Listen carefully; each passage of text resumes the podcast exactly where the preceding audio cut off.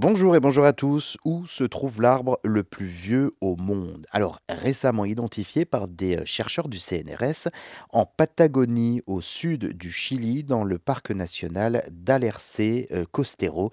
C'est ici que se dresse en fait euh, majestueusement le Grand Abuelo, le grand-père en espagnol, un cyprès de Patagonie âgé de 5400 84 ans.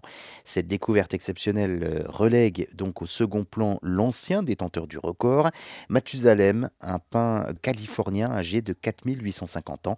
Pourtant, dater euh, un arbre aussi ancien n'est pas tâche aisée, puisque le grand Nanbuelo a défié donc les, les méthodes classiques de datation des cernes en raison de ses 4 mètres de diamètre et également de ses racines fragilisées.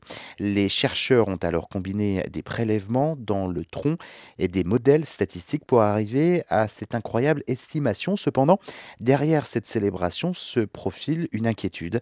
Le grand Nanbuelo est menacé, oui, euh, non seulement par euh, son propre succès touristique, mais aussi par l'exploitation forestière qui menace les arbres indigènes du Chili.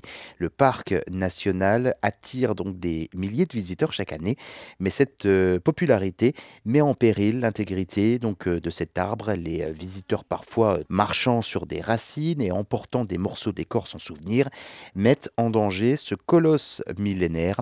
Les chercheurs donc soulignent la vulnérabilité de cet arbre et appelle à sa préservation. En effet, hein, seulement 28% de l'arbre est encore en vie aujourd'hui, alors que nous célébrons la découverte de ce trésor végétal.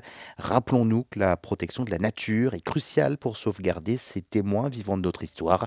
Alors, soyez donc respectueux.